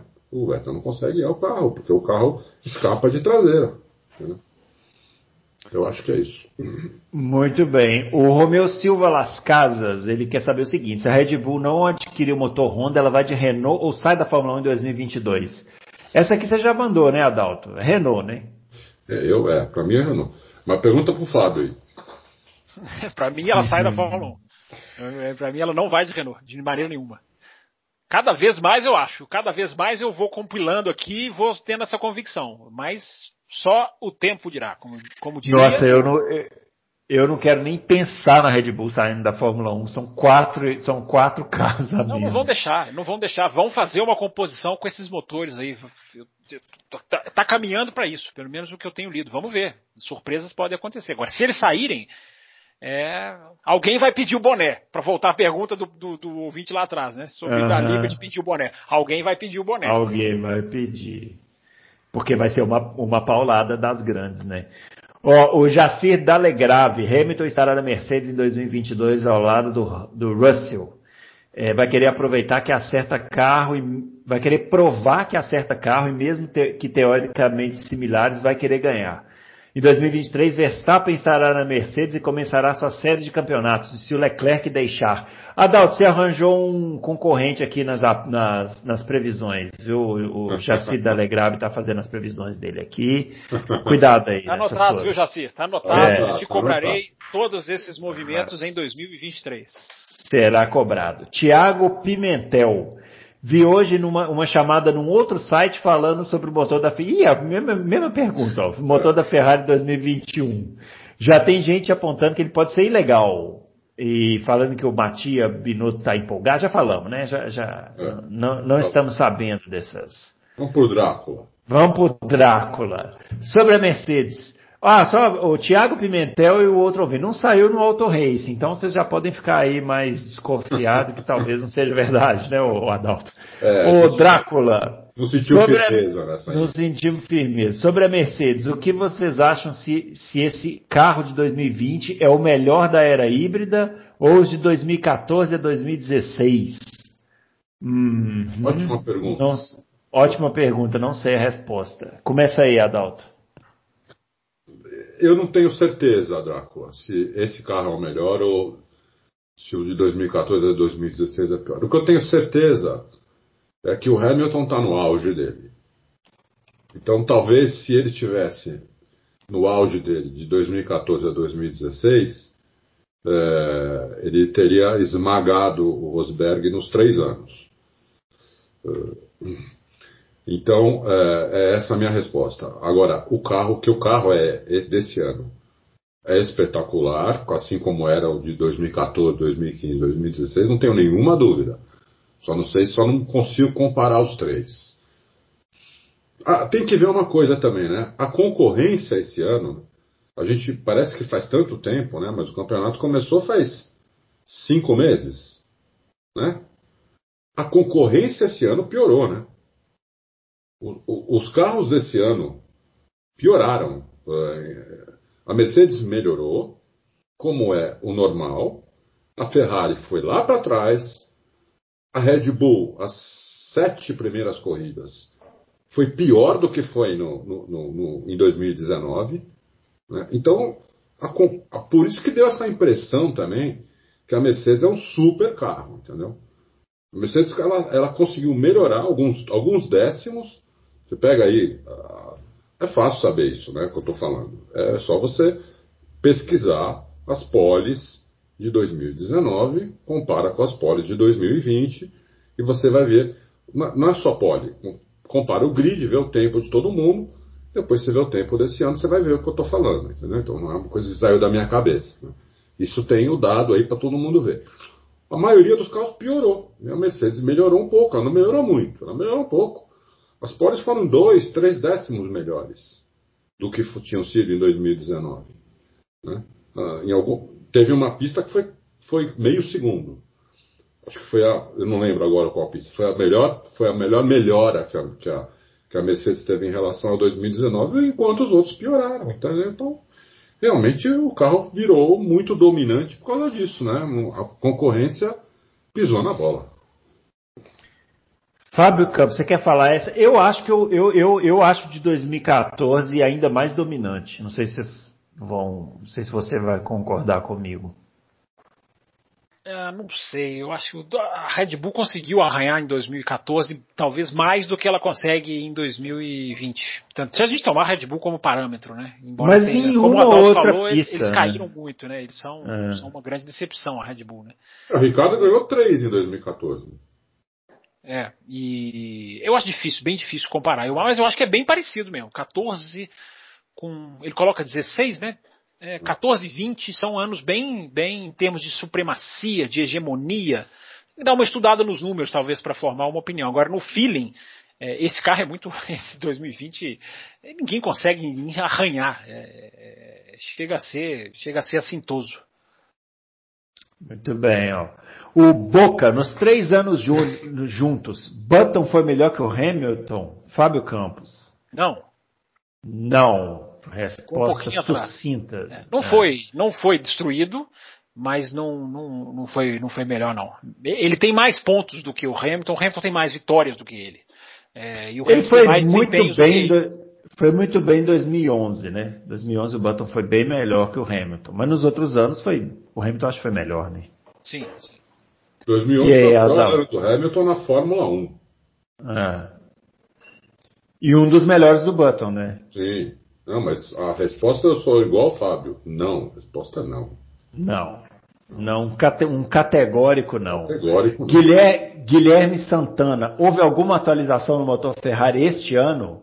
Só me lembro de ler notícias sobre atualizações aerodinâmicas em 2020. E aí, Adalto? Que eu saiba, não. Que eu saiba, não houve atualização uh, de potência. Esse motor que a Ferrari tem esse ano, é igualzinho ao motor do ano passado, sem a, uma, uma mutreta. Sem a mutreta. Não deu tempo. Quando pegaram a mutreta da Ferrari, não deu tempo dela fazer outro motor. Então, ela teve que pegar aquele mesmo motor, que com a motreta era o melhor motor da Fórmula 1. Sem a motreta, virou o pior motor da Fórmula 1. Simples assim. Então, é, eles têm que fazer um, eles estão fazendo um motor novo para o ano que vem. Não é esse motor atualizado, é um motor completamente novo. Então, é, é, que eu saiba, não houve nenhuma atualização desse motor, eles vão investir num troço que não tem nenhum futuro. Muito bem.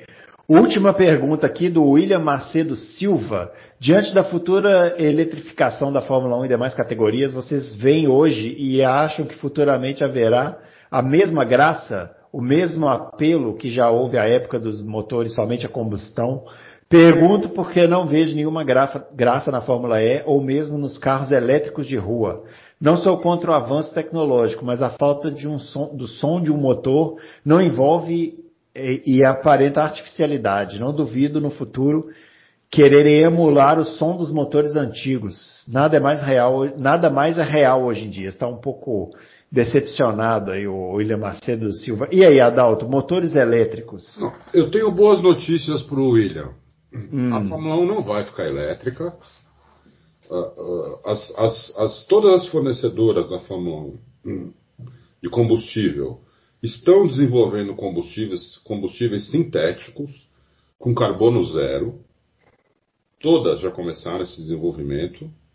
Uh, inclusive, se Deus quiser, nós ainda esse ano vamos ter uma entrevista com, de, com um engenheiro de uma dessas uh, fornecedoras, uh, porque é, é um, que eu tenho contato. ele ainda não pode falar nada, mas ele me prometeu que assim que ele puder falar, ele vai falar comigo primeiro. Entendeu? Mas todas elas estão desenvolvendo isso. Isso é a salvação da Fórmula 1 porque uh, você vai ter motor, uh, você vai ter motor com, com, barulho, vai ter um motor, basicamente o motor que quiser, entendeu? Uh, porque vai poder ser um motor a combustão que não vai emitir carbono, entendeu? Então eles estão desenvolvendo isso, não é fácil, é um combustível muito sintético, um combustível que tem para você não, não, emitir carbono, um combustível 80% sintético. Então, não é fácil eles conseguirem isso, mas eles estão desenvolvendo. Todas elas estão, Móbil, Petronas, todas elas estão, entendeu? Uh, a outra lá francesa, to, todas, Total, a outra, tem duas na, na França, né? esqueci o nome da outra agora. Todas estão desenvolvendo isso, entendeu? E isso, isso também pode ser uma saída até para carro de rua. É porque quando eles conseguirem desenvolver, vai ser um combustível muito caro porque não tem, vai ser uma coisa sem escala, né? Porque você não tem carro de rua para andar com combustível sintético. Uhum. É, essa é uma das razões que eu acho que a Fórmula 1 não vai, não vai é, congelar os motores, entendeu? Porque ela, tá, ela vai fazer um negócio devagar. É, eles estão desenvolvendo, não vai ser do, hoje total emissão de carbono por um combustível zero carbono, não vai ser um salto desse tamanho. Entendeu? Eles estão desenvolvendo para chegar no zero carbono. Mas vai ter carbono na, na, primeira atualização, ainda vai emitir carbono, muito menos do que emite hoje. Na segunda, menos ainda, para aí, aí sim, em 2025, a esperança, que ainda é esperança, é conseguir um combustível de emissão zero de carbono. Para colocar em motor a combustão, com barulho, com tudo. Então, é, essa hoje o quadro é esse. Pode mudar, porque a tecnologia é muito mais rápida do que o nosso pensamento, né? Pode mudar. Mas o quadro que nós temos hoje, o que a Fórmula 1 espera conseguir, o que as, é, o que as montadoras esperam conseguir, o que as, o que as petrolíferas esperam conseguir, é isso, entendeu?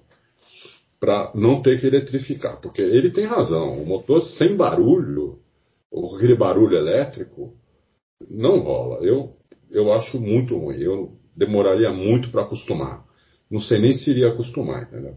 Ronco no carro de corrida é de suma importância, entendeu? Eu acho yeah. que a já está no limite do não ronco.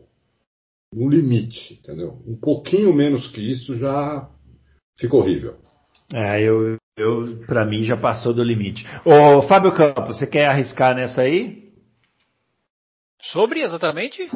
É, sobre a pergunta dele, sobre essa questão do barulho, dos carros de Fórmula 1 sem graça, é, esse é um caminho, esse é um caminho sem volta, né? Ele, a Fórmula 1 vai chegar no elétrico lá na frente, é, até porque ela nem pode hoje, né? Porque o, a Fórmula E tem a exclusividade no fornecimento FIA de motor elétrico, então a Fórmula 1 vai tentar fazer o seu jeito que dá de apostar numa transição é, porque o que, que acontece? Os, até os veículos do planeta serem todos elétricos vai demorar muitos anos. Então a Fórmula 1 vai aproveitar que essa transição não vai ser simples e vai, e vai se apegar, ao invés de se apegar no futuro, lá como a Fórmula E está fazendo, vai se apegar no, no, no, mais ou menos no presente, na ligação do presente com o futuro e vai apostar nesse combustível, um combustível sintético, para dizer, olha, coloquem isso aí nos carros de vocês antes de vocês terem os seus carros todos elétricos.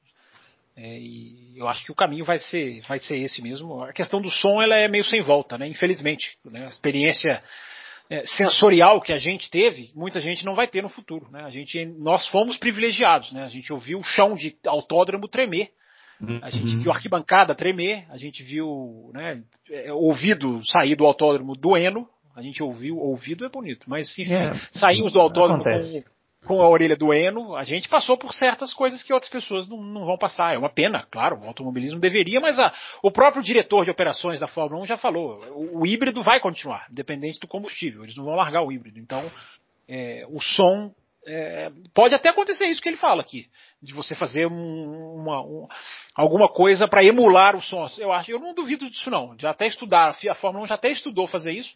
Podem fazer isso no futuro, sim. Agora, o- os motores antigos, daqueles que a gente tinha, não, não vão voltar. Não, não, não farão isso. É uma pena, eu entendo. Não, é, é, não discordo de quem tem essa saudade, mas o, o- eles vão buscar outros caminhos. né?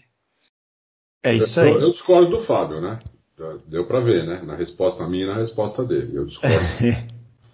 De qual eu parte? que conseguir De qual parte? De olha, qual parte? Vamos, olha. vamos, vamos, vamos aos detalhes. De qual parte? Não, que elétrico e, fim de papo. Eu acho que não. A China anunciou essa semana, ou a semana passada, não lembro agora o dia exatamente, que ela vai para motor. eh, Ai, meu Deus do céu. Hidrogênio. A China vai apostar no hidrogênio. Aquele Elon Musk, que é o dono da Tesla, que é o- hoje é o carro elétrico mais desenvolvido do mundo, tá multibilionário, tem fila quilométrica para comprar os carros dele, que já estão começando a vender os carros Tesla, já, Tesla já estão quase no preço de Ferrari, vocês terem uma ideia, É, são carros puramente elétricos. O Elon Musk diz que os chineses estão loucos, né? E os chineses dizem que o Elon Musk é que está louco. Então a China vai apostar nisso. A China é, já é o segundo maior mercado do mundo em, em, em busca de ser o primeiro, entendeu? Então eu acho que ainda tem uma briga aí. A Fórmula 1 está tentando combustível sintético, né? A mudança de motor para um combustível sintético é muito menos traumática do que para um, do que para a eletricidade, por exemplo. Entendeu? Então, é, eu acho que as montadoras vão estar torcendo para que o combustível sintético dê certo. Todas as montadoras do mundo dê certo. E possa ser fabricado em escala para ter preço. Entendeu? Então, eu acho que ainda é cedo para a gente cravar que daqui, vai, 15 anos, que combustível que vai dominar o planeta daqui 15 anos. Acho que é cedo para cravar ainda. Mas ah, não depende da Fórmula 1. A Europa está banindo o carro híbrido, está banindo o carro a combustão. A Europa vai banir até 2030, 35, enfim. É, a escolha não depende só da Fórmula Não, 1. mas é A Fórmula 1 que vai aquela- ter que, ela vai ter que dançar a música que o mundo colocar para ela dançar. Né? Pode acontecer, pode, pode aparecer outra tecnologia.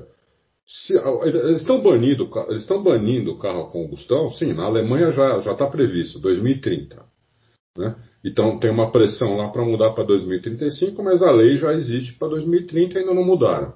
Então por enquanto é 2030. Por quê? Por causa da emissão de carbono. Se aparecer uma tecnologia que não emita carbono, está resolvido o problema. Eles podem, eles podem mudar essa lei que só entra em vigor daqui a 10 anos. Entendeu? Então eu acho que ainda é um pouco cedo. Vamos A ver. Fórmula 1 precisa decidir agora. Né? Hã? A Fórmula 1 precisa decidir agora. Ela, ela não pode ficar flutuando aí de o que, que pode aparecer ou não. Ela vai ter que tomar decisão daqui a pouco tempo para trabalhar o motor para implementar em 25. Então, mas ela- eles estão dependendo muito, por isso que eu falei no começo da, da minha intervenção, eles estão dependendo muito das, da- desse desenvolvimento que as petrolíferas estão fazendo para fazer um combustível sintético. Eles já estão trabalhando nisso desde o começo do ano, não começaram a semana passada, desde o começo do ano, e eles precisam de anos para chegar, para chegar lá. entendeu? Mas eles, eles, eles deram um, um sinal positivo de que elas acham que, são, que é possível chegar lá. Agora, eles estão. Né, não é uma coisa que é da noite, do dia para a noite. É. Muito bem, eu só. Eu, Vai eu tudo só ser que- elétrico, pode anotar aí, Bruno. Eu só que não, eu só queria dizer que eu concordo aqui com o ouvinte totalmente, que realmente a falta que faz, e com a Dal também, e o Fábio também mencionou aí, a falta do som do motor para mim é imperdoável. Eu sei, sei lá como eles vão fazer. Espero que não seja emulando, mas é, eu acho que faz muita falta o, o som do motor, principalmente para quem está, né? No autódromo, mas mesmo para assistir na televisão, né? Faz muita falta. É isso, pessoal. Chegamos aqui ao final do nosso Loucos por Automobilismo dessa semana. É, esse fim de semana agora é GP do Bahrein, não é? Não tem pergunta. Eu achei que eu tivesse visto o Nishan Capuji. Você O Nishan Capuji tem pergunta e a gente fez na hora da Stock Car aqui o, a, a pergunta dele. Entendi. As Depois a MotoGP acabou perguntando. É, não é boicote, né? Que a pessoa mandou várias perguntas, a gente tem que escolher uma, senão os Ah, outros ouvintes entendi. ficam chateados. Ah, né? bom ficou claro então.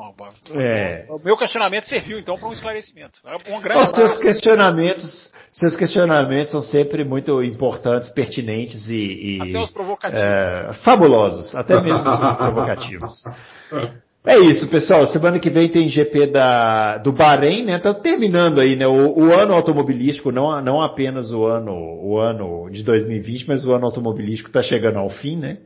O ano, o ano de Três 2020, seguidas graças a Deus, né? É, três seguidas agora para finalizar. O ano de 2020, graças a Deus, está chegando ao fim, porque ninguém aguenta mais. E é isso, pessoal. Vamos finalizando aqui. Semana que vem a gente volta com mais loucos por automobilismo. E um grande abraço para todo mundo e até lá.